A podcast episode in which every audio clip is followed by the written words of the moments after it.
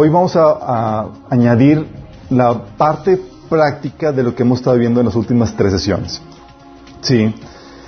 Um, déjame eh, hacer un recuento para las personas que nos visitan por primera vez y los que nos están sintonizando, que hemos estado viendo. Sí, hemos estado viendo, estudiando cómo Dios habla. Sí, vimos la realidad de que Dios nos habla si Dios nos habla. Y vimos que nos habla constantemente. La problemática es que la mayoría de nosotros no sabemos cómo nos habla y vimos las formas en las que Dios nos habla.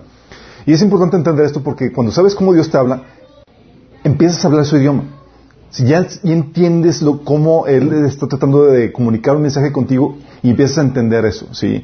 Y vimos que eh, Dios habla de, formas naturales por medio de la creación, de tu conciencia, del sentido común, de los maestros, de la Biblia, de las, los, también de formas sobrenaturales como los sueños, visiones, donde profecía, milagros, desastres, etcétera. Vimos las formas en que Dios habla, ¿sí? Y habíamos comentado que, que Dios habla de forma indirecta y esa forma en la que habla Dios lo hace así para, para no traer mayor condenación a nosotros. Habíamos comentado y explicado por qué Dios lo hace de forma indirecta. Pero bueno, la forma más directa en que Dios ha hablado es por medio de su palabra, la Biblia, ¿sí?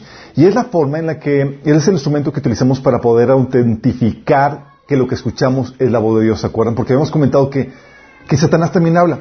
Entonces tú, podrías escuchar lo que aparentemente es Dios y resulta que nada que ver. Entonces vimos las formas en las que Dios, eh, las formas en las que puedes autentificar la voz de Dios. Sí, habíamos comentado que sí necesitamos utilizar la Biblia como parámetro, pero no solamente la Biblia nada más porque sí. Porque si se acuerdan, habíamos platicado que incluso Satanás utiliza la Biblia, la, cita. Entonces, en la torre, oye, me cita un pasaje. ¿Cómo sé que realmente es Dios es el que está hablando y no Satanás que está utilizando la Biblia? Porque el enemigo también la utiliza. Sí. Vimos varios principios, déjame ver si los tengo aquí en la mano. Ok, vimos el principio del el corazón limpio, sí que necesitas un corazón arrepentido, si no vas a, vas a torcer las escrituras para que digan lo que tú quieres. El principio del contexto, de la literalidad, el principio de la no monopolización, de la no contradicción, de la integridad del texto, de la corroboración, de la esencia, de la autoridad.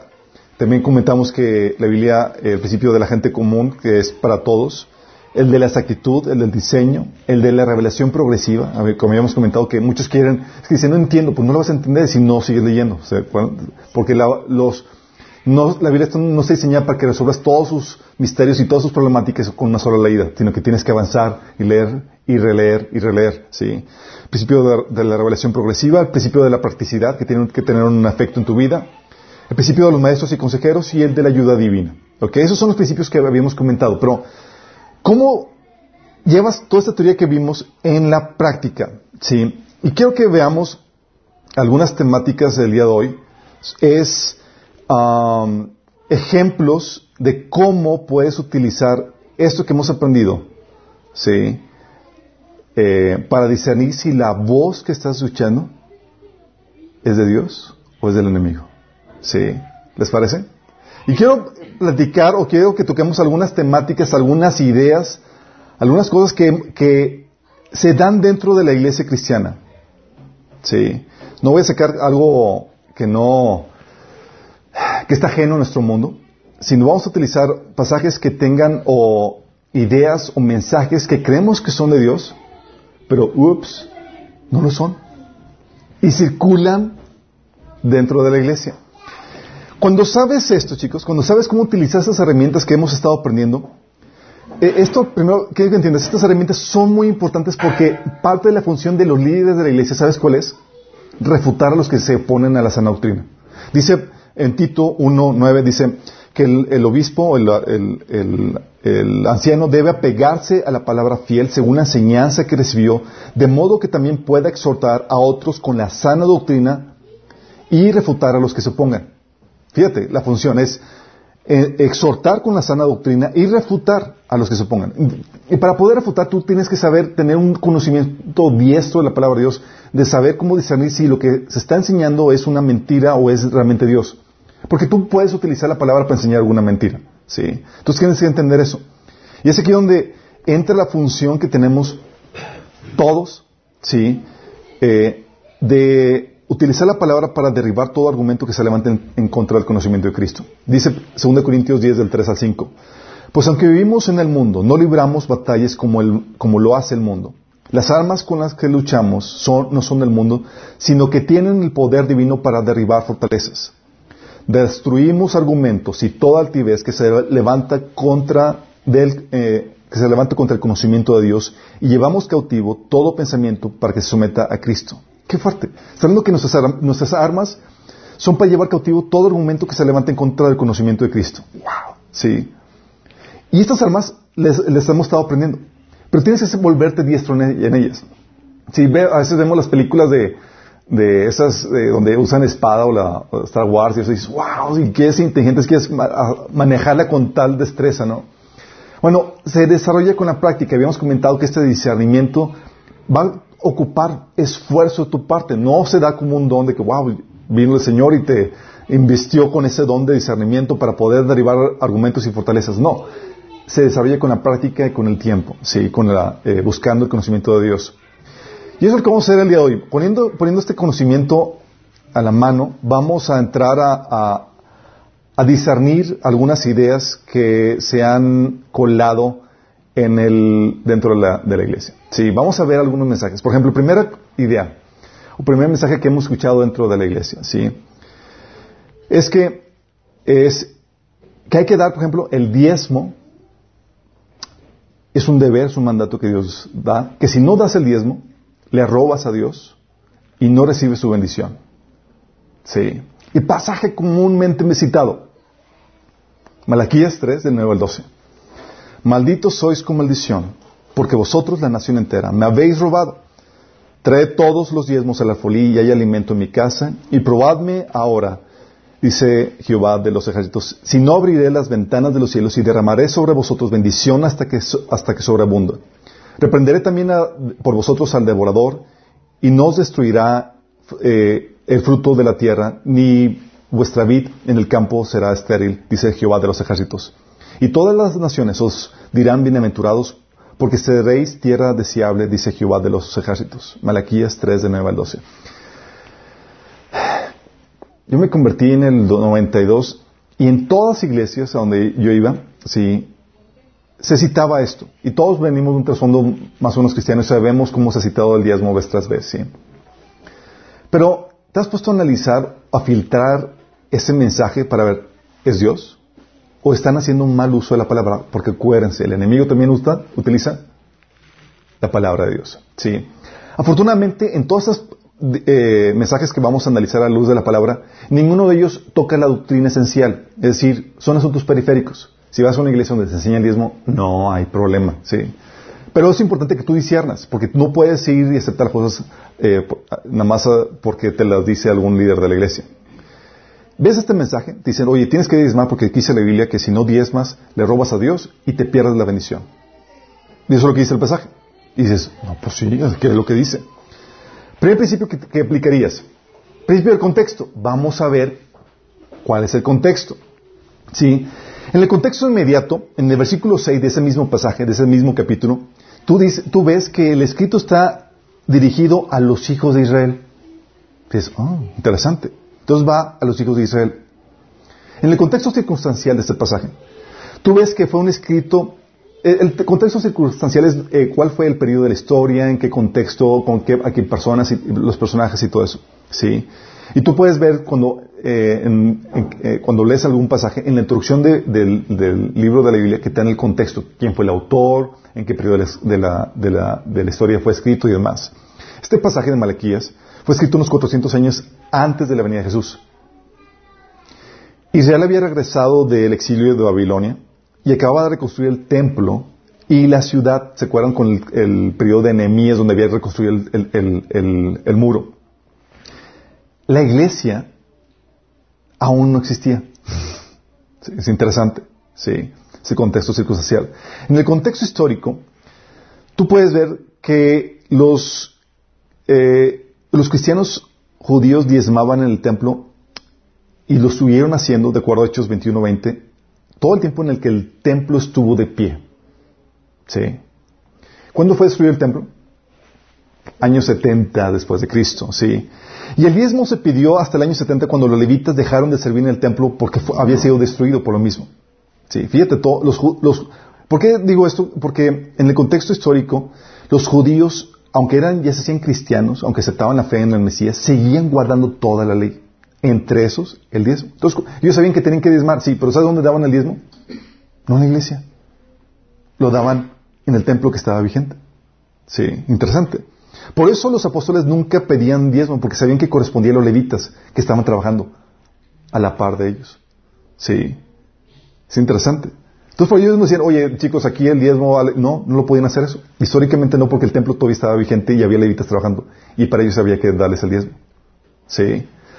En el contexto temático, cuando la Biblia dices, oye, ¿qué onda con el ¿qué es lo que dice la Biblia acerca, dice acerca del diezmo?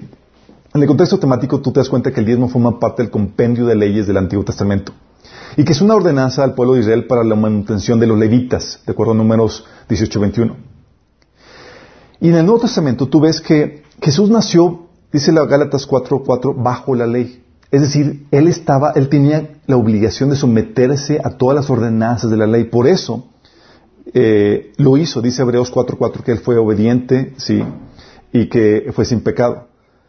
Y aún en su, en su vida, él apoyó la ley, incluso el diezmo, eh, reprendió a los, a, los, a los fariseos para que también diezmaran en, Mateo 23, 23. Sin embargo, es aquí donde ves el contexto temático. Dice la Biblia que Jesús cumplió la ley, es decir, la finalizó con su muerte. En Romanos 10, 4, Colosenses 2, 14. Con eso se cumplió la ley. ¿Por qué? Porque dice que la demanda de la ley es que la paga el pecado es muerte. Sí, entonces de acuerdo a la ley, no solamente tienes que obedecer, si, si desobedecías la ley, tenías que ser condenado a muerte. Y por eso dice la Biblia que por medio de la fe, sí, nosotros morimos juntamente con Cristo en la cruz. Entonces en la cruz se cumple la ley, es decir, las demandas de la ley donde morimos. Fuimos crucificados juntamente con Jesús de acuerdo a Romanos 7.4 y Romanos 6.3. Por eso, chicos, tú ves en Hechos 15.20 que a los gentiles creyentes de toda la ley de Moisés solo se les exige que se abstengan de comer alimentos ofrecidos a los ídolos, de inmoralidad sexual, de comer carne de animales estrangulados y de consumir sangre. De todos los mandamientos del Antiguo Testamento solamente les dicen, chicos, hagan esto. No toca el asunto del diezmo. Sí. Por eso tú ves en, en, las, en las, cuando eh, habla los, los apóstoles de la recolección de ofrendas, los apóstoles lo que recolectaban no era diezmo, sino ofrendas. No un porcentaje, sino lo que cada quien decidiera dar, de acuerdo a 2 Corintios 9, 7. Contexto temático. Sí. Entonces, eso nos lleva al principio a ver el principio de contradicción. ¿Cómo se resuelve esta aparente contradicción? O sea, por un lado Dios lo ordena y en otro lado, y por un lado eh, lo ordena y acusa de, robo y por otro lado te dice que no. Sí. Entonces, por un lado tú puedes ver que es cierto, el diezmo es un mandamiento que Dios estableció, pero fue para un pueblo, Israel, durante una, dispensación, la del antiguo pacto, la cual terminó con, la muerte de Jesús. Y en la nueva dispensación, el porcentaje del, del diezmo no aplica. Imagínate. Entonces cuando ves toda esa situación y ves el contexto temático, el contexto histórico y demás, dices, entonces, ¿qué onda con esto? Porque dices, oye, pero bueno, puedes sacar el principio de la esencia. Oye, podemos sacar el, principio del diezmo para aplicarlo a un testamento. ¿Sí? O se puede extraer el principio y aplicarlo a nuestras vidas hoy en día. Sí. De hecho, Pablo lo hace por nosotros. En 1 Corintios 9, del 13 al 14, dice, ¿no saben que los que sirven en el templo reciben su alimento del templo? Sí. Y que los que atienden al altar participan de, los, de lo que se ofrece en el altar. ¿Quiénes eran los que servían el templo? Los levitas. ¿Y qué era lo que se les daba como alimento? El diezmo. Sí, está secando el principio, dice, lo vuelvo a leer, ¿no saben que los que sirven en el templo reciben su alimento del, eh, los que trabajan en el templo reciben su alimento del templo y los que atienden el altar participan de lo que se ofrece en el altar? Luego saca el principio, Pablo dice, Así también el Señor ha ordenado que quienes prediquen el Evangelio vivan de ese ministerio. Entonces extrajo el principio Pablo y lo aplicó en el Nuevo Testamento, sí. Pero el principio que extrae es el que es que los que se benefician del mensaje retribuyen económicamente al que les predica. no extrae el principio del porcentaje. Jesús, de hecho, establece en Lucas 18 que el pago puede ser un plato de comida. Imagínate, dices, oh my goodness. Entonces la gente dice, oye, te condena. De hecho, había una familia que me decía, es que yo ya no estoy yendo a la iglesia porque, pues que llevo mucho diezmo de, que debo y me están tomando, me están tomando nota de todas las veces que no diezmo. Imagínate, sí. Imagínate, sí, como que quién no dimos y se te va acumulando. Entonces ya tiene una deuda enorme con la iglesia. con interés. Con interés. Pero la gente hace, a veces así como que condenada, sin diezmar, o no teniendo para diezmar, no teniendo nada para dar, ¿sí? Y teniendo esta problemática con esta enseñanza. Entonces cuando la gente dice, llega el mensaje, y dice, oye, tienes que diezmar si no le robas a Dios y te pierdes las bendiciones, es wrong, ¿sí? Estás mal usando la Biblia. ¿De acuerdo? Estás violando principios de contexto, estás principio, violando contexto inmediato, contexto histórico, contexto temático, sí. Todos los contextos. y lo, el único principio que puedes sacar de ahí para el Nuevo Testamento es el principio de la retribución al que te predica, sí, el cual no, se establece ningún porcentaje, sí. Vemos cómo, cómo puedes utilizar todo lo que estamos viendo a, o que vamos a discernir este mensaje. A ver cómo está la cosa. Sí.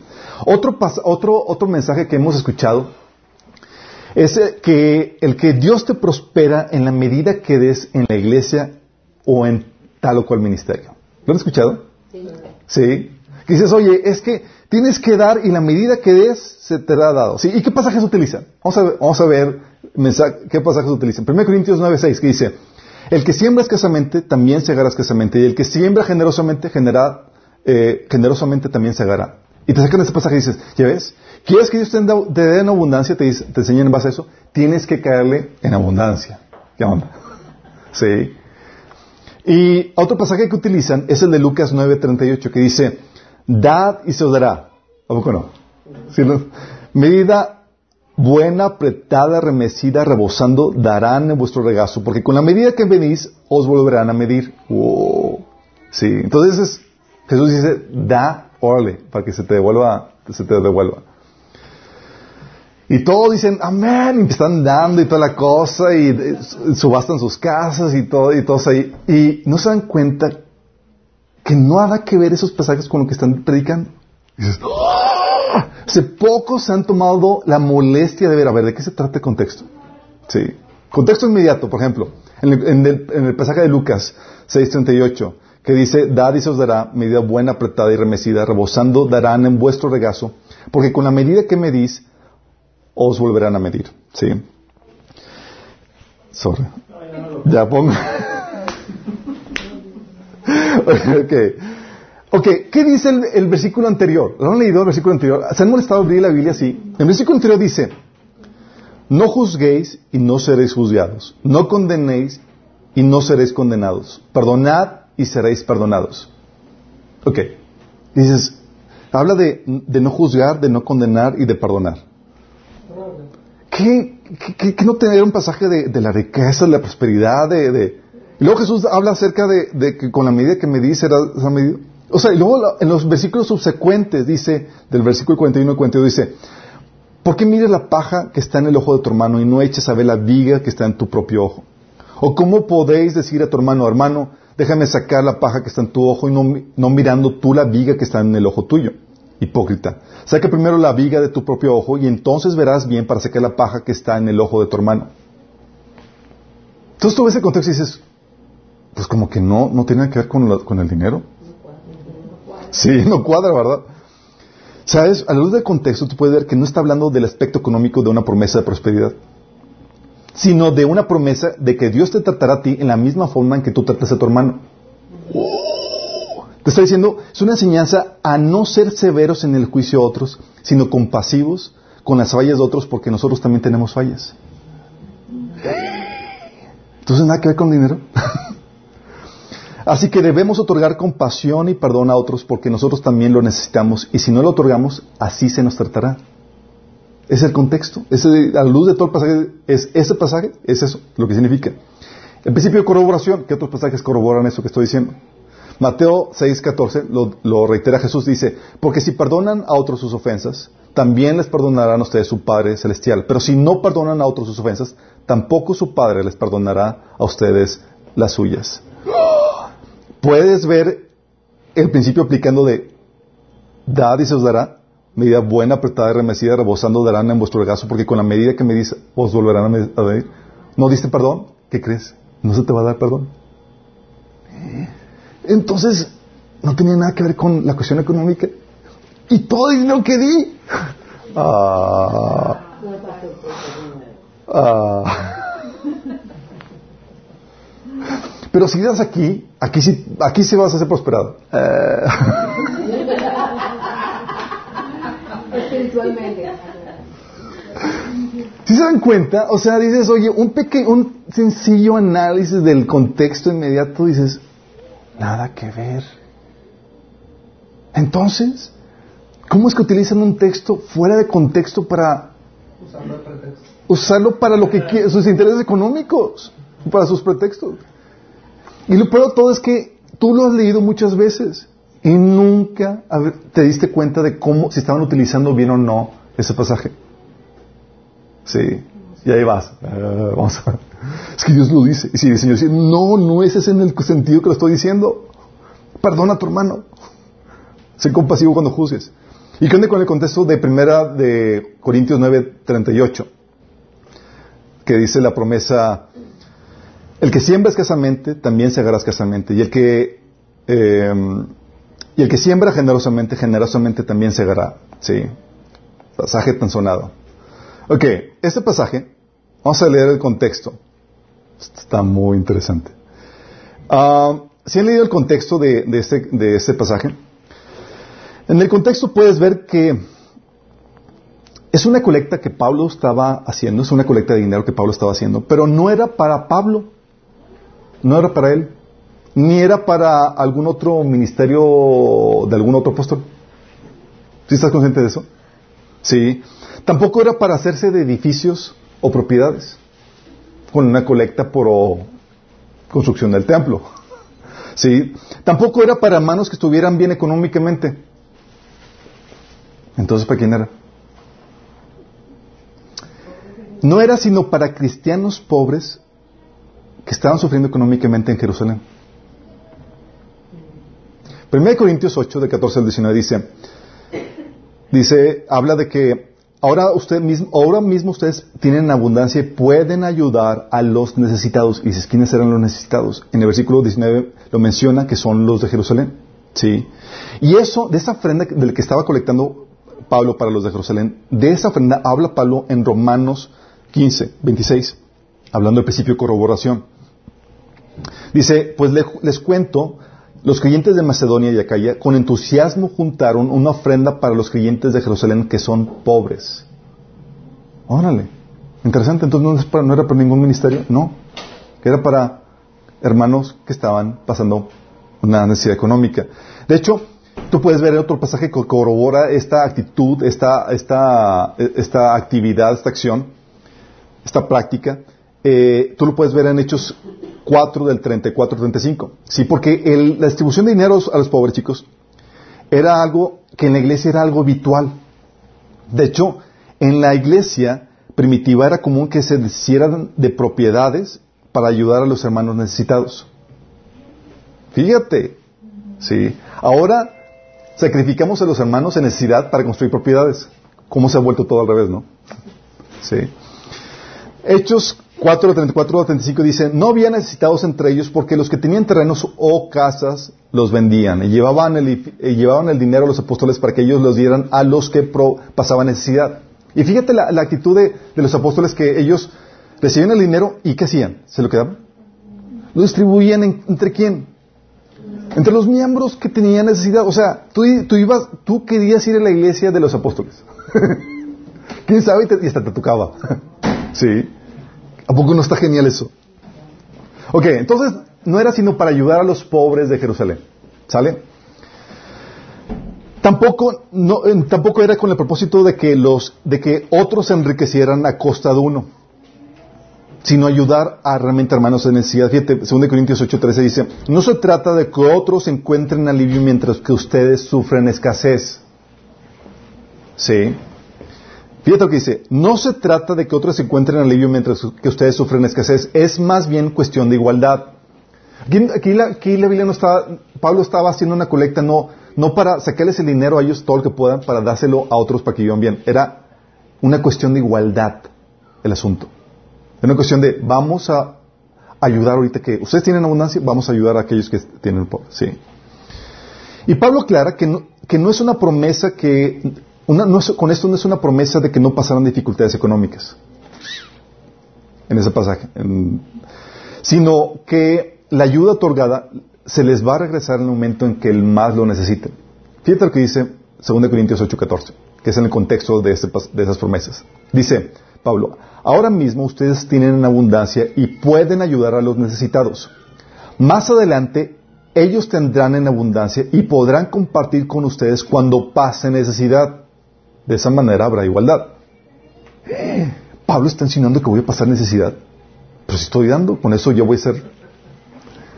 Sí, está insinuando que vas a pasar necesidad y que tu dar a los pobres va a ayudarte a que Dios te lo devuelva cuando lo necesites. Principio de corroboración. ¿Qué otro pasaje habla acerca de eso? Proverbios 9:17 que dice, el que presta, a Jehová presta el que da al pobre. Y el bien que ha hecho se le volverá a pagar. Entonces Pablo está hablando de este principio.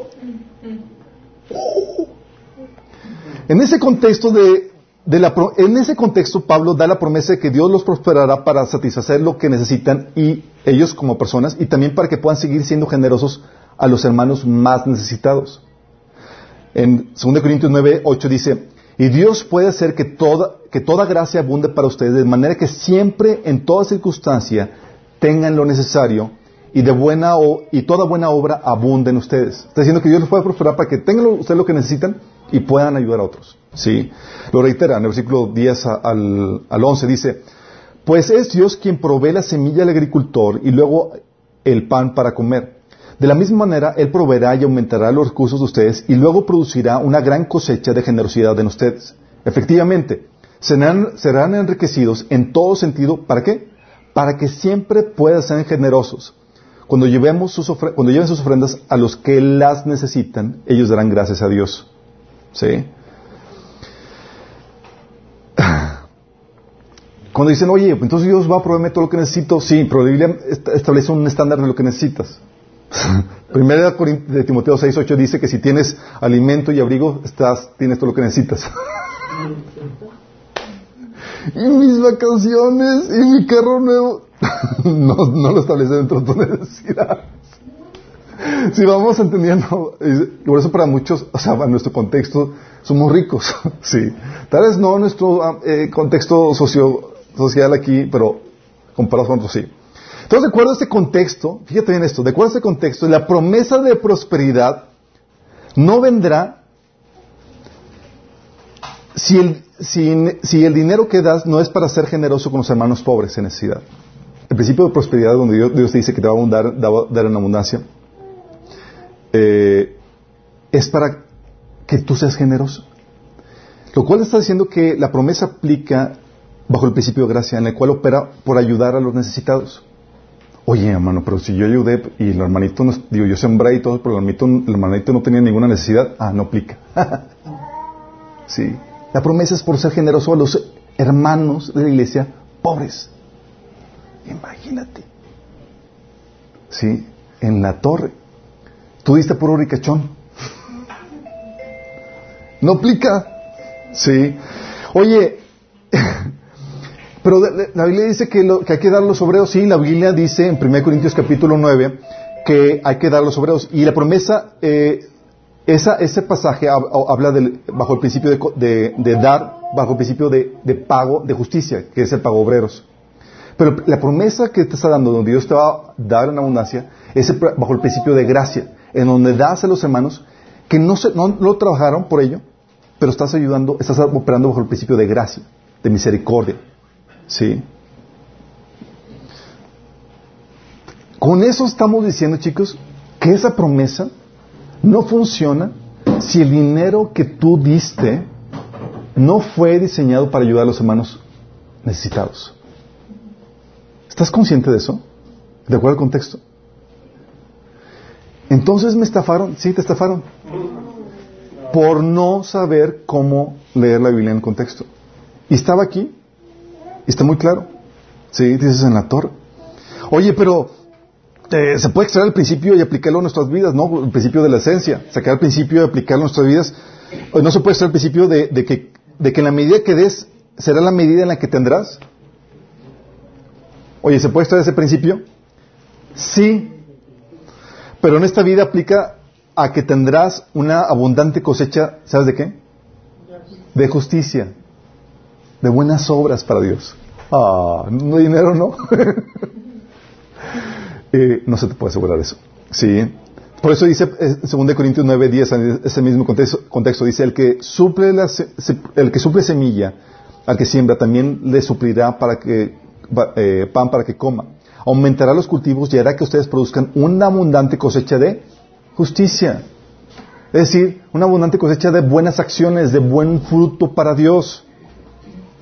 En el versículo 8 dice, no estoy ordenándoles que lo hagan, pero pongo prueba que qué tan genuino es el amor al compararlo con el anhelo de otras iglesias. Está hablando Pablo de, quiero ver el fruto de su amor, que haya fruto. Entonces, que va a ser abundante, si en la medida que, des voy vas a tener abundante que abundante cosecha de buen fruto. sí, bueno, muchos es pi, pi, pi, Sí. y lo que sí te menciona y te promete es que vas a tener abundantes tesoros en el cielo. Ah, en el cielo. Yo quiero algo aquí. Dice 1 Timoteo 1, del 18 al 19, hablando bajo este mismo principio. Hablando de los ricos. Diles que usen su dinero para hacer el bien. Deberían ser ricos en qué? En buenas acciones, generosos con los que pasan necesidad y de esta forma y estar siempre dispuestos a compartir con otros. De esa manera, al hacer esto, acumularán su tesoro como un buen fundamento para el futuro a fin de experimentar lo que es la vida verdadera. ¿Quién te está diciendo el mismo principio? Siembras y vas a tener una abundante cosecha de, buenas obras. Y eso te va a dar abundante riqueza en la vida eterna. Sí. Entonces ahorita no, nada. te promete Señor, sí, que te va, a, te va, a proveer para tus necesidades y para que seas generoso. Pero si el dinero que diste, la ayuda económica que diste, fue para los hermanos en necesidad. Pregunta, ¿Cómo está ustedes, cómo, cómo, era, cómo se manejaba el dinero cuando daban ese dinero? ¿Realmente había, veían cómo se canalizaba a los hermanos en la iglesia que estaban pasando dificultad? No, no. Capaz de que tú eras uno de las personas que deberían recibir dinero. ¿Te imaginas? Y todo por el, por el contexto equivocado. ¿sí? Y Jesús reitera eso en Mateo 19, 20 al 21 y Mateo 6 del 19 al 21. Entonces es una promesa por el contexto que solamente aplica cuando tú eres generoso con los hermanos cristianos que están necesitados. ¿Tienen que ser cristianos? Y tienen que ser cristianos. Cuando vamos a los hospitales, ¿no? El promesa es aquí para los hermanos necesitados. Sí, qué fuerte. Sí. Como que estamos discerniendo ya, nada más estoy utilizando una, una sola herramienta, chicos en estos pasajes que hemos estado viendo. Hemos estado usando un pasaje, la herramienta del contexto, nada más, simple y sencillo. Nada más lee el texto que te están citando de cuál es su contexto. Y te das cuenta que nada que ver. Sí. Otro pasaje que hemos escuchado muchos en las iglesias. ¿Sabes que Tu palabra tiene poder. Así que tienes que desatar para que, para que las cosas en tu vida se hagan. Si sí, desatar palabra. Porque lo que digas se va a hacer. Hablamos de declarar, desatar palabra y cosas por el estilo. Y pasajes que se utilizan, mal usados. Proverbios 18, 21. La muerte y la vida están en el poder de la lengua. Y el que la ama comerá de ellas. Santiago 3, del 4 a 5, que dice, mirad también las naves, aunque están grandes y llevadas de impetuosos vientos, son gobernadas como un pequeño timón por donde el que las gobierna quiere. Así también la lengua es un miembro pequeño que se jacta de grandes cosas. He aquí cuán grande bosque enciende un pequeño fuego. Hebreos 11.3 también menciona de la declaración, dice, por la fe entendemos que el universo fue formado por la palabra de Dios, de modo que lo que visible no provino de lo que se ve. ¿Y de qué sacan de qué? Ya ves, cuando tú hablas, así como Jesús, Dios creó la tierra, tienen poder creativo tu palabra y sacan toda una doctrina acerca de eso. Marcos 11.23, pasaje muy sonado. Porque de cierto os digo que cualquiera que dijere a este monte, quítate y échate en el mar, y no dudará en su corazón, sino que creyere que será hecho lo que dice, lo que diga le será hecho. Entonces de, ahí, no vamos a declarar que se a mover el monte y ahí tienes declarando y saltando y...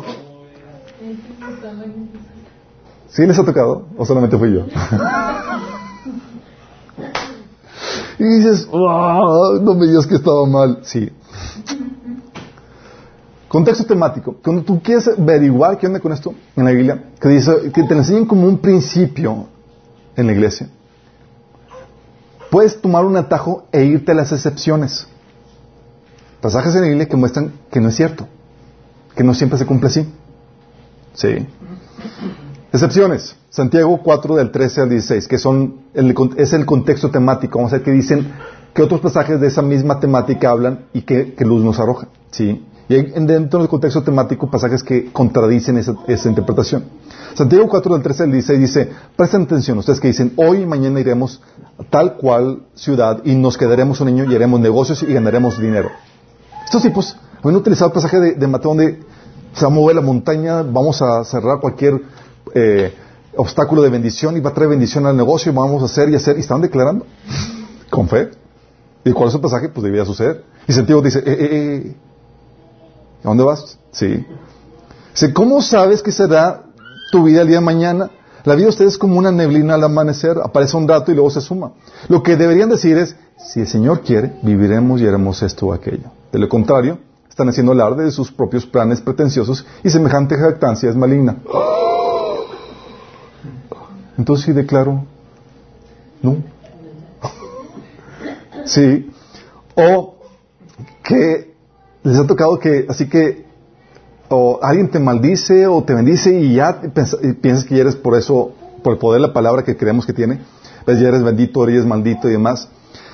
Proverbios 26.2 dice, como el gorrión sin rumbo o la golondrina sin nido, la maldición sin motivo jamás llega a su destino.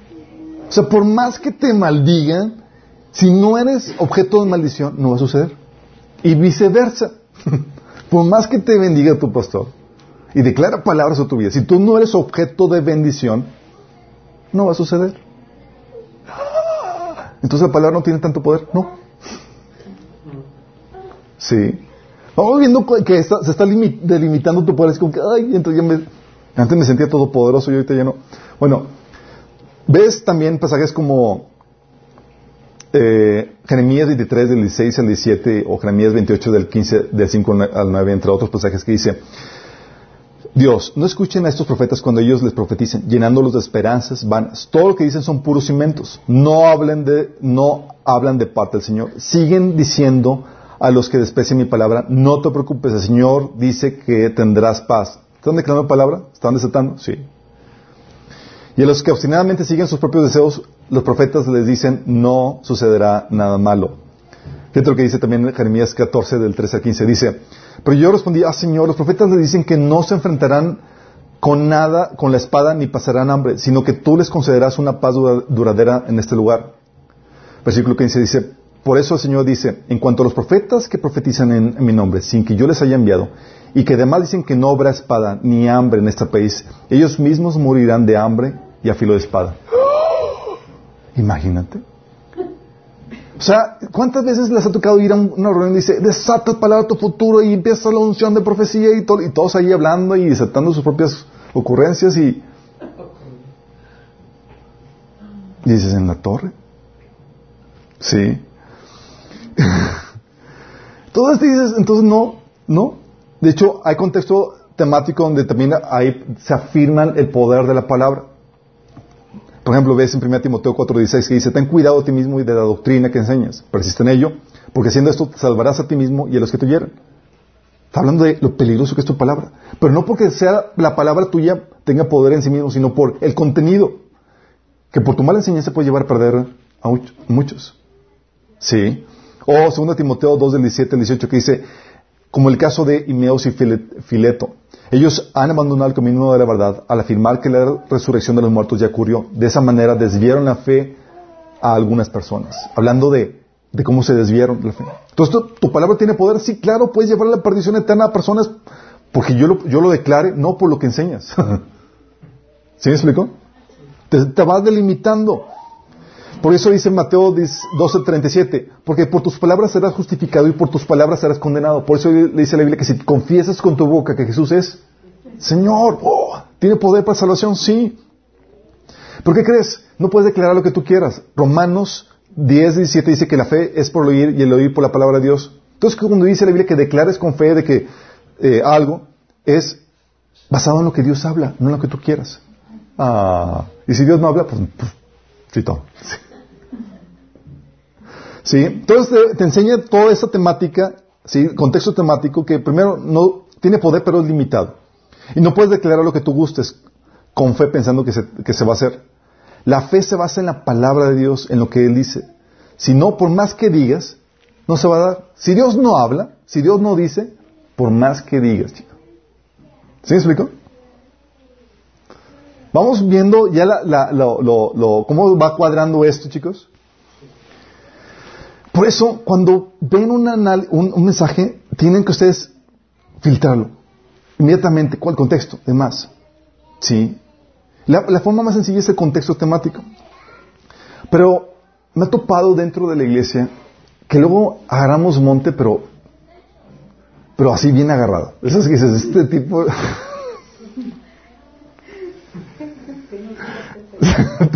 sí.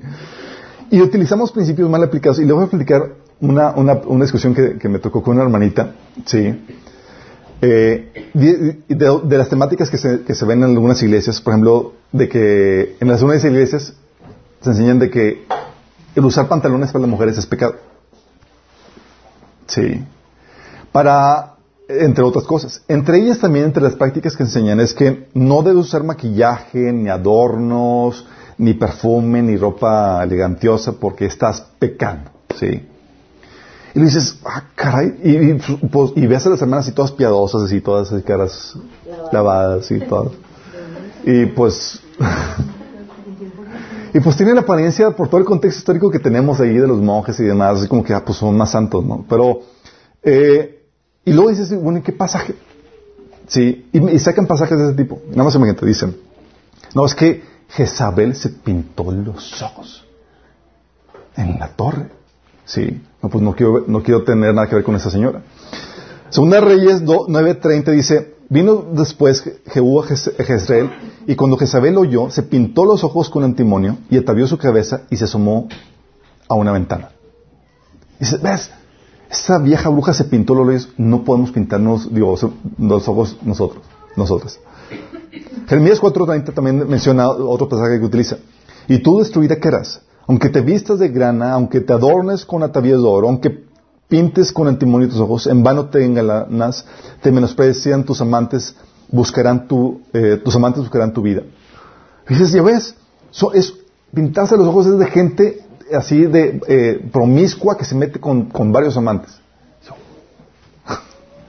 Ezequiel 23, 40 es otro pasaje que menciona, dice, además enviaron por hombres que viniesen de lejos, a los cuales habían sido enviados mensajeros, y aquí vinieron, y por amor a ellos te lavaste y, y pintaste tus ojos y te ataviaste con adornos. O sea, son, eran mujeres que se metían con mar y para eh, el, pintarse, el, ataviarse, el adornarse es para, para, para ser promiscua. Entonces, si tú tienes eso, estás, sí, out. Y sacan el principio de que es malo porque lo usaron personas pecaminosas en la Biblia. Es el principio que utiliza. Pero un análisis rápido de esto te puede ver realmente si ese principio se mantiene o no. Si el principio de que todo lo que la gente mala haga debe ser rechazado indiscriminadamente, si ese principio fuera válido, aplicaría siempre sin excepciones. Si hay excepciones, es un principio arbitrario que solamente aplica cuando el lector quiere. Ah, aquí sí, y acá, y acá no, no, no. ¿Y, ¿Y, bajo qué principio? Bajo el principio de mi propio criterio. Entonces no, no es principio, ¿sí? Estás usándolo arbitrariamente. Excepciones, en las excepciones en la Biblia hay muchas. Por ejemplo, Satanás, en Lucas 11, 17 al 18. ¿Sabías que Satanás utiliza el principio de unidad en su reino? De unidad. ¿Y sabías que la Biblia nos llama a, ser, a estar unidos? No, hermano, porque es un principio de demonio. ¿Really? ¿Podríamos decir que porque Satanás lo utiliza es algo malo? No. Entonces, el principio de que, eh, de que todo lo que la gente o todo lo que alguien malo haga debe ser rechazado indiscriminadamente no aplica. ¿Sí? No puede decir que es malo porque lo usaron personas pecadoras en la Biblia o demonios. ¿Sí? La Biblia menciona claramente en Mateo 7:11 que la gente mala puede hacer cosas buenas. Ustedes que son padres malos pueden dar buenas dádivas a sus hijos. Menciona. Entonces no puedes utilizar ese principio. Ese principio contradice la Biblia. Sí. Entonces esos pasajes de Jezabel porque se pintó los ojos y demás. Ah, pero hay otros pasajes. y te sacan otras cosas. Por ejemplo, te sacan que en el libro de Enoch viene que los ángeles que ellos enseñaron a las mujeres a, a pintarse.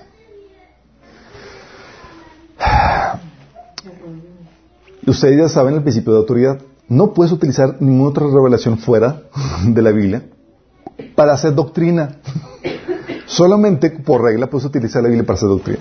Sí, entonces puede ser un libro histórico acá con contenido, pero no puedes utilizar ni citar el libro no, para dar enseñar doctrina. Sí.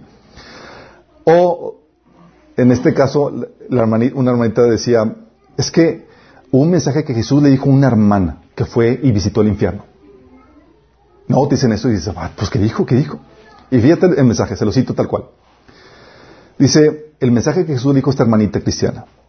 La mujer cristiana debe deshacerse de todo lo artificial. Labial, uñas, el cabello peinado, maquillaje. Debemos sentirnos orgullosos de cómo nos creó Dios. ¿Por qué están tratando de cambiar lo que yo he creado? No quiero que sean, no quiero esas cosas en mis hijas. Si quieren esas cosas, ¿por qué no hacen sus propios seres humanos? No quiero que cambien lo que yo he hecho. Todas esas cosas son de Satanás. No quiero en mis hijas, no, no, yo no quiero eh, eso en mis hijas. Deshazte de ello y arrepiéntete, porque si no lo haces, ellas te llevarán al infierno. Y la visión de la manita es que veía gente que, está en el infierno por pintarse. En la torre. ¿Qué principio viola este, este, principio? Es un principio muy, muy claro. Sí, vamos, vamos después de, de, vemos lo del mensaje de más. Un, un principio muy claro que, que viola ese principio de la monopolización de la revelación. ¿Se acuerdan del principio de que no hay nadie que tenga el monopolio de la revelación? ¿Sí se acuerdan?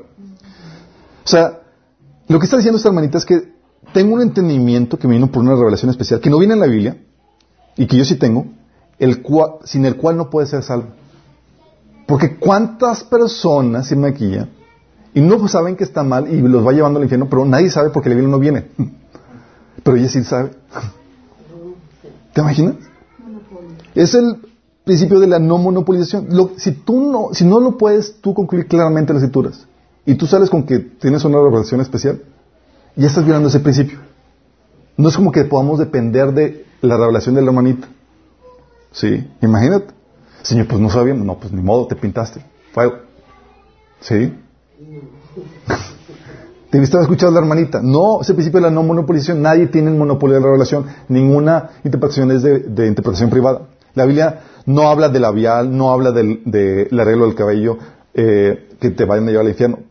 Eh, pero la hermanita dice que sin ese entendimiento, pues te vas a, vas a ir al infierno. Si ven lo, cómo se viola eso. Pero muchos hermanos, por no tener ese entendimiento de esos principios, lo compran. Y luego te dicen, es que lo, fue una revelación del infierno. Y si sí, no, chavo. Cualquiera puede decir cualquier revelación. Y si tú no tienes herramientas para poderla interpretar correctamente, te van a llevar al baile. Y vas a bailar con la más fea. ¿Sí? Luego aparte te sacan pasajes mal usados. Bueno, hay pasajes que sí la Biblia habla de eso. Pasajes, por ejemplo, 1 Timoteo 2, del 9 al 17, que dice, Asimismo que las mujeres se de ropa decorosa, con pudor y modestia, no con peinado ostentoso, ni oro, ni perlas, ni vestidos costosos, sino con buenas obras, como correspondan mujeres que profesan piedad. Ahí está. Tienes brazaletes, tienes cositas ahí, ya te fuiste, ya te cargó el payaso. ¿Sí? Y saca otro pasaje. Primera de Pedro 3 del 3 a 9. Dice, vuestro tablillo no sea el externo de peinados ostentosos, de adorno de oro, de, de vestidos lujosos, sino el interno, el de corazón, en la incorruptible ornato de un espíritu afable y apacible que es de gran estima delante de Dios. Porque así también se ataviaban en otro tiempo aquellas santas mujeres que esperaban en Dios, estando sujetas a sus maridos. Y es, está, está hablando en contra de los peinados, de los adornos, de los vestidos lujosos y demás. ¿Te imaginas? Gente que cree eso, ¿cómo le invitas a una boda? Sí. Vamos a ver el contexto temático. Sí. Ok, tienes ese contexto. Antes de saltarme contexto inmediato de qué, dicen eh, los versículos antes y después, vamos a irnos al contexto temático. ¿Qué otros pasajes de la Biblia hablan acerca de ese tema? Sí. Tema de los adornos. ¿Es pecado o no pecado? ¿Qué piensas ¿Qué, cuando viene eso? ¿Estás tratando de, sacar a la mente todos los pasajes que hablan acerca de eso? Así como que no, se me ocurre ninguno, pero es que se te vengan a la mente, chicos, ¿sí? Porque cuando te presentan un tema es, aquí debe haber suficiente conocimiento como para que empieces a buscar ahí en tus archivos, ¿sí? Ok. Dios habla, si acaso no te viene ningún pasaje, hay concordancias, chicos, ¿sí? Y pueden buscar ahí cuestiones temáticas referencias. Ezequiel 16, del 9 al 14, es un pasaje que habla acerca de eso. ¿Y sabes qué? Te habla de cómo Dios engalana a su esposa con todo tipo de adornos. Joyas, vestidos preciosos y demás. Dios hablando de eso. Es, oh. Entonces, sí. Fíjate lo que dice. Dice Dios hablando de, su esposa, de, hablando de su pueblo, dice, luego te bañé, te limpié de, sangre, te froté la piel con aceites fragantes, o sea, hasta perfume, de vestí con ropas costosas de lino fino y de seda con bordados hermosos, te calcé con sandalias de cuero de cabra de la mejor calidad, te di joyas preciosas, pulseras, hermosos collares, un anillo para el nariz, aretes para las orejas y una hermosa corona en la cabeza. ¡Wow! Quedaste adornada con oro y plata, tus ropas eran de lino fino, telas costosas con bordados hermosos. Órale. A ver, a ver, a ver, ¿cómo está la cosa? Por un lado dice que, que, está mal eso y aquí Dios haciendo. Pero las personas que dicen que está mal, está mal, es, dicen es que eso es, es, es, es, es como si, si fuera, si lo haces es porque es una mujer promiscua. Sí, porque Jezabel y otras mujeres. Y aquí, ¿tú crees que Dios lo estaba haciendo para que la, su, eh, su, esposa se viera como una mujer mismo? Pues, no, no, tiene, buen gusto. ¿sí? O sea, Dios ordenando a su esposa y no es como que va a hacer algo pecaminoso en adornar a su esposa. Zacarías 3, 4, Dios ordena que Josué sea visto de ropas de gala también, por ejemplo, es otro pasaje. Y habló al ángel y mandó a los que estaban delante de él diciendo, quitadle estas vestiduras viles. Y él dijo, mira, que he quitado tu pecado y te he hecho, eh, te he hecho vestir de ropas de gala. Ah, entonces no está tan mal. Sí. Jesús, por ejemplo, te ordena, ordena a sus discípulos que cuando ayunen, se arreglen y se pongan perfume. Mateo 6, 17. Pero tú cuando ayunes, perfúmate la cabeza y lávate la cara. Por favor, no me salgas haciendo.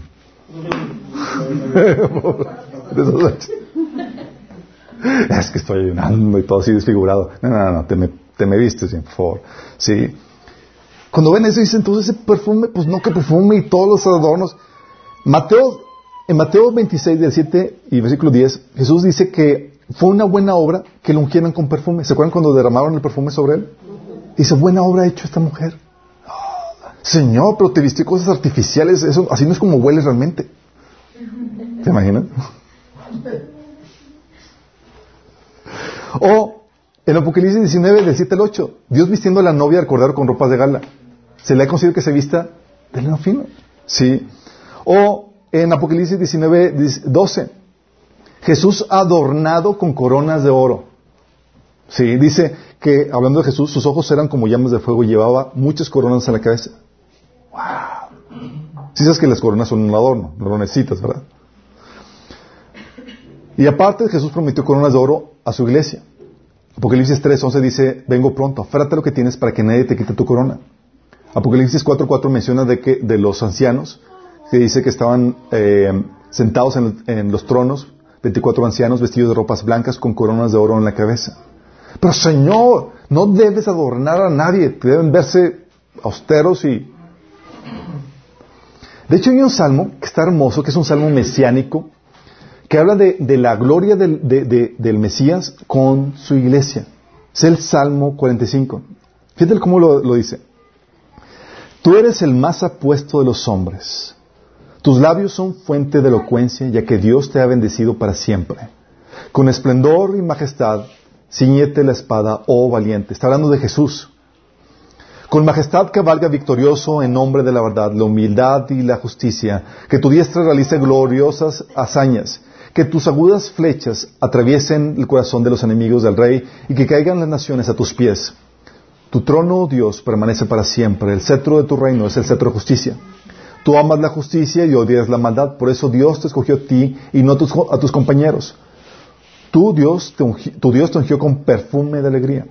Aroma de mirra, aloe y canela exhalan todas tus vestiduras. O sea, olía bien rico.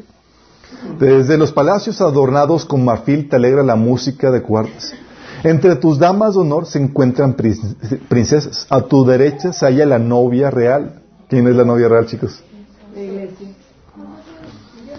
Se encuentra la novia real luciendo el oro más refinado. Escucha, hija, fíjate bien y presta atención. olvídate de tu pueblo y de tu familia.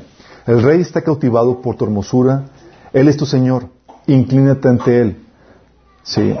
La gente de Tiro vendrán con presentes. Los ricos del pueblo buscarán tu fervor.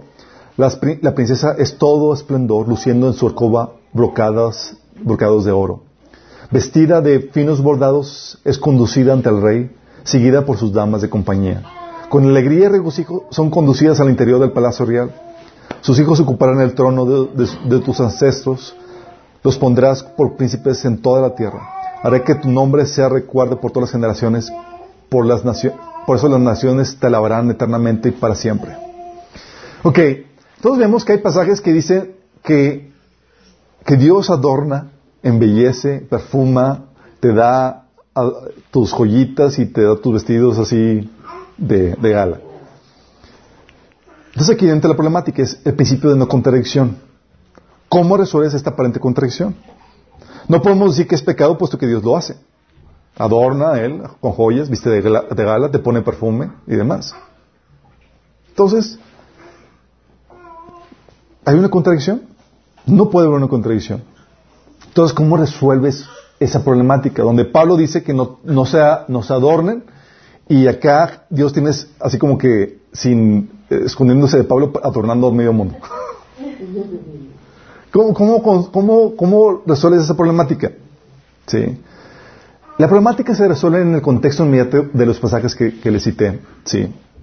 1 Timoteo 2, de 9 al 10, donde Pablo menciona que son instrucciones para cómo se debe llevar a cabo la reunión de la iglesia. ¿Sí? 1 Timoteo de 3, de 9 al 10 te da Pablo te aclara, dice, aunque espero ir pronto a verte, escribo estas instrucciones para que si me retraso sepas cómo hay que portarse en la casa de Dios, que es la iglesia del Dios viviente, columna y fundamento de la verdad. Pablo estaba dando instrucciones a Timoteo de, oye, Timoteo, ¿cómo debe llevarse a cabo la reunión? ¿Cómo debes de conducirse a la iglesia? En ese contexto es como que le dice que, deben de ser decorosos sin, tanto ornamento ni, ropas de gala. ¿Por qué? ¿Cuál es la lógica que tenía Pablo? ¿Qué es lo que tenía en mente? Eh, para ese Pablo tenía en mente el principio que enseña en 1 Corintios 11.2. Fíjate lo que dice. 11.22 dice, ¿qué? ¿Acaso no tienen sus propias casas para comer? ¿O de verdad quieren deshonrar a la iglesia de Dios y avergonzar a los pobres?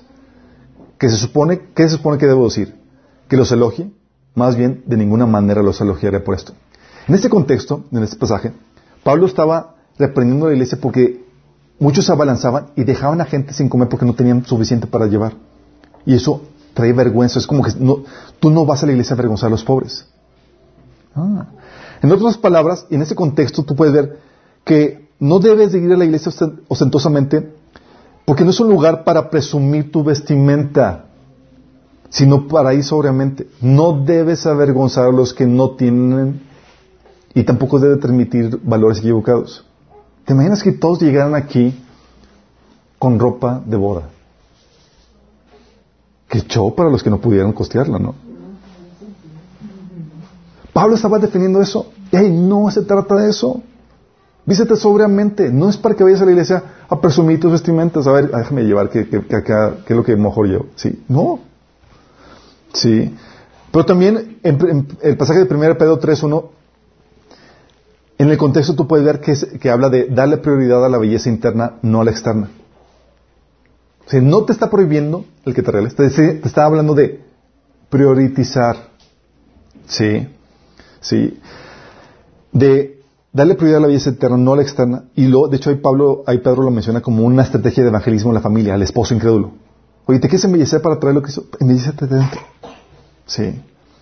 Y ese principio se corrobora y lo ves que Dios lo reitera en varios pasajes y es la forma de ese principio que regula este periodo de la gracia en el cual estamos. Por ejemplo, al hombre más grande del Antiguo Testamento, ¿cómo lo envió Dios? Mal comido y mal vestido. Sí, que era Juan, de acuerdo. Sí, vestido de pieles de camello, sí. En el Nuevo Testamento era... Ah, y Jesús se fue envuelto en, eh, en pañales en, un pesebre. Dice la Biblia en 2 Corintios 8, 2, 8, 9 que Jesús se hizo pobre. Pero aún así, en medio de su pobreza, dice 1 Juan 1, 14 que vimos su gloria llena de gracia y de verdad. Vimos el carácter de Dios en medio de su pobreza. Lo que el Señor te está enseñando con todo esto es, en esta fase de la gracia, el Señor enseña darle prioridad a lo interno más que a lo externo. O sea que no puedes sacrificar lo interno embellecer, de que no puedes sacrificarlo, eh, eh, vestir, embellecerte externamente eh, a costa de lo interno. ¿Sí? Tienes el caso de la Odisea, ¿se acuerdan de la iglesia de la Odisea? Que era rica y demás, y Dios dice que está, eres un pobre, miserable y desnudo.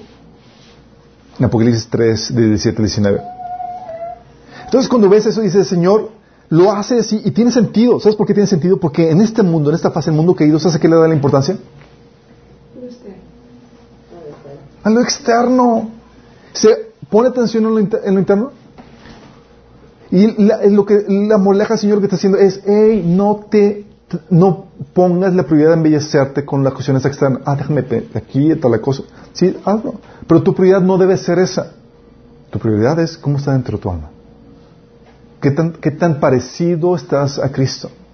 Y hay gente, y no está mal que tomen cursos de maquillaje y nada más. Pero si tú estás tomando o le estás dando énfasis a eso más que tu belleza interna, entonces está mal. ¿Sí? Y ese que dices, en la siguiente etapa, después de que termine la etapa de, gracia, en la, fase del reino, la gloria y el esplendor de los santos será el principio que dominará esa etapa.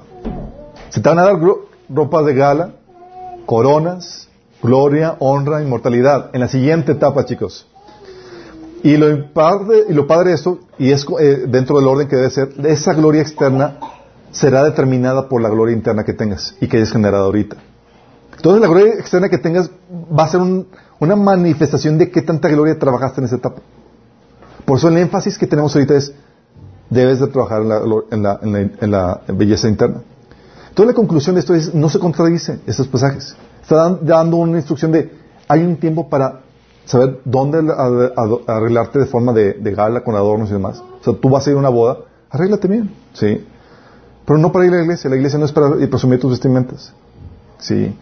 El pasaje de Pedro te enseña, dale prioridad a tu belleza interna. No estás tan afanada por tu belleza externa cuando ni siquiera has trabajado en nada en la interna. Entonces la conclusión es, no es que no te adornen ni te vista de gala, habrá ocasiones para ello. El problema es cuando lo haces para presumir en las reuniones de la iglesia o cuando, cuando haces de la belleza externa tu prioridad. Entonces, eso sí es pecado. Y de esa forma se armoniza todo eso. Y dices, wow, entonces no se contradice la Biblia. No, no se contradice. Sí, el principio de la no contradicción. Pero tú no llegarías a, ver eso si no entiendes todo el contexto temático y demás. Por eso tienes que utilizar estas herramientas para poder llevar cautivo todo argumento que se levante contra el conocimiento de Cristo. Porque el enemigo va a venir con pasajes fuera de contexto. ¡Hey! Esto. Y tú debes de saber batearlos bien, sabiendo utilizar estas herramientas. ¿Cuál es el contexto? A ver si es cierto. Y debes ahí por eso la lectura de la Biblia diaria es importante porque te da el acervo de conocimiento que puedes utilizar cuando te presenten alguna problemática, alguna temática. Sí. Porque el enemigo va a venir, como vino con Jesús, tírate, porque escrito está. Y todo escrito está, pues me tiramos. Órale. Y no ven el contexto. Sí. Y en ese pasaje de Jesús, no vi el contexto, no, no, ahí Jesús no aplicó el contexto inmediato. Ah, no, es que en este contexto Satanás, eh, es, no, se un contexto temático donde sacó un pasaje de Deuteronomio. Hey, pero también la Biblia dice, no tendrás al Señor tu Dios. Con toda esta situación, chicos, ustedes deben tener las herramientas para poder discernir. Y entre más conocimiento tengan de la Biblia, van a poder utilizar esas herramientas. Lo importante es que ya saben cómo aplicarlas. Y esto es a modo de ejemplo de cómo aplicar estas herramientas. ¿Sí? Se les quitaron algunos paradigmas ahí, vieron algunas cuestiones ahí. ¿Vieron qué tan fácil se esclarece cuando ves el contexto? Eh, a veces hay unas cosas que nada más con ver el contexto inmediato del pasaje dices, oh, nada que ver. Sí. Pero es una invitación para que ustedes no se fíen tanto del liderazgo, sino que sean como los de Berea, escudriñando. Ahora vamos a es cierto, a ver, ¿cuál es el contexto? ¿Aplica o no aplica? Voy a aplicarlo con no. Sí, porque es la forma en que se hace. Y si se dan cuenta de cosas que, que, tienen una aparente contradicción, pero esas aparentes contradicciones son importantísimas. ¿Sabes? Cuando las personas solamente traen pasajes que corroboran una temática, una posición, pero ignoran las demás, lo que están haciendo, están rompiendo el principio de la... Eh, ¿Cómo se llama el principio? El principio de la integridad del texto, donde no puedes quitar pasajes de la Biblia, sino que tienes que interpretarlo a la luz de toda la Biblia y no puedes ignorar algunos, así como que esto lo metemos aquí bajo la... Es como que nadie sabe, nadie supo, sí porque estos me causan problemas y no sé cómo explicarlos. No, mi si no sabes cómo explicarlos y tiene que ver con la temática que estás enseñando, estás en crear problemas. Sí, porque eso puede ser la causante de que te desvíes. ¿Sale? Quiero terminar con una invitación a los que nos están sintonizando. Sí. Hemos estado viendo la temática de cómo escuchar la voz de Dios. Sí. Y hoy quiero decirte en el nombre del Señor, como si Dios hablara a través de mí, que te reconcilies con Él. Si dice la Biblia que a quien no hizo pecado, Dios lo sacrificó como una ofrenda del pecado, como, como un sustituto tuyo por el pecado que tú has cometido para darte vida eterna. El castigo que tú y yo merecía, que tú y yo merecíamos, Él lo pagó en carne propia para darte vida eterna. Y el Señor te ofrece vida eterna gratis. No hay forma en que pudieras pagar por ella. Si tan solo estás dispuesto a arrepentirte, es decir, rendir tu vida a su voluntad, y creer que Jesús murió por ti en la cruz y que resucitó para perdonar tus pecados. Si estás dispuesto a rendir tu voluntad al Señor y empezar a hacer lo que el Señor ordena y crees que, que Dios hizo carne en la persona de Jesús, que murió y que resucitó para el perdón de tus pecados, tú puedes recibir la vida eterna si tan solo se lo pides. Y si quieres pedírsela, quiero guiarte en esa oración. Cierra tus ojos y dile, Señor Jesús, el día de hoy quiero rendir mi vida ante ti. Te pido que me perdones por mis pecados. Te pido que me salves de la condenación eterna. El día de hoy confieso, creo, que moriste por mí en la cruz y que resucitaste para el perdón de mis pecados. Y te confieso como mi Señor y mi Salvador. Si hiciste esta oración genuinamente, se, va a manifestar. ¿Cómo? Cuestiones básicas que van a surgir, que vas a empezar a hacer. Si realmente realice tu vida a, a Jesús es, vas a querer conocer su voluntad para empezar a hacerla. Sí, es decir, vas a comenzar a leer la Biblia. Y te recomendamos que comiences desde el Nuevo Testamento. Y vas a empezar a congregarte porque la Biblia lo ordena, es parte de lo que requieres. Sí. Entonces, si no tienes dónde congregarte, te invitamos a que nos acompañes. Puedes visitarnos en nuestra página www.minaschurch.org. Sí. Y todos los demás, como que ya nos estamos agarrando más agudeza para poder discernir cada cosa, ¿no? Y les puse ejemplos, chicos, para que son muy sonados en la iglesia, para que estemos todos con las antenitas. Porque nos van a decir, nos van a arrojar un montón de cosas. Aún pueden venir de aquí y aún pueden venir de mi boca. Pero tú tienes que discernir. Y tú ya sabes qué principios aplican para esto. Entonces, delante de Dios ya no tienes excusa. Al contrario, tú debes ser luz para otras personas y poder ayudar, eh, sí, y incluso corregir o amonestar a otras personas en ese sentido. Vamos a orar para que el Señor nos ayude a poner en práctica esto. Amado Padre Celestial, te doy tantas gracias porque tu palabra nos da la luz que necesitamos para caminar, Señor, y para entender tu palabra, Señor. Señor, te rogamos que tú nos ayudes a aplicar este conocimiento, Señor. No permitas que seamos como niños llevados por cualquier viento de doctrina, Padre, sino que seamos entendidos, que seamos como obreros, Señor, preparados, que se presenten delante de ti usando bien tu palabra, Señor, la verdad. Queremos saber usar bien la espada, Señor, que tú nos has dado. Que podamos llevar cautivo todo argumento que se levante en contra de tu conocimiento, Señor. Cada vez que haya alguna enseñanza que se levante en contra de tu conocimiento, Señor, que podamos refutarla, Señor, con tu escritura, Señor. Ayúdanos, Señor, en esto. Te lo pedimos en el nombre de Jesús. Amén.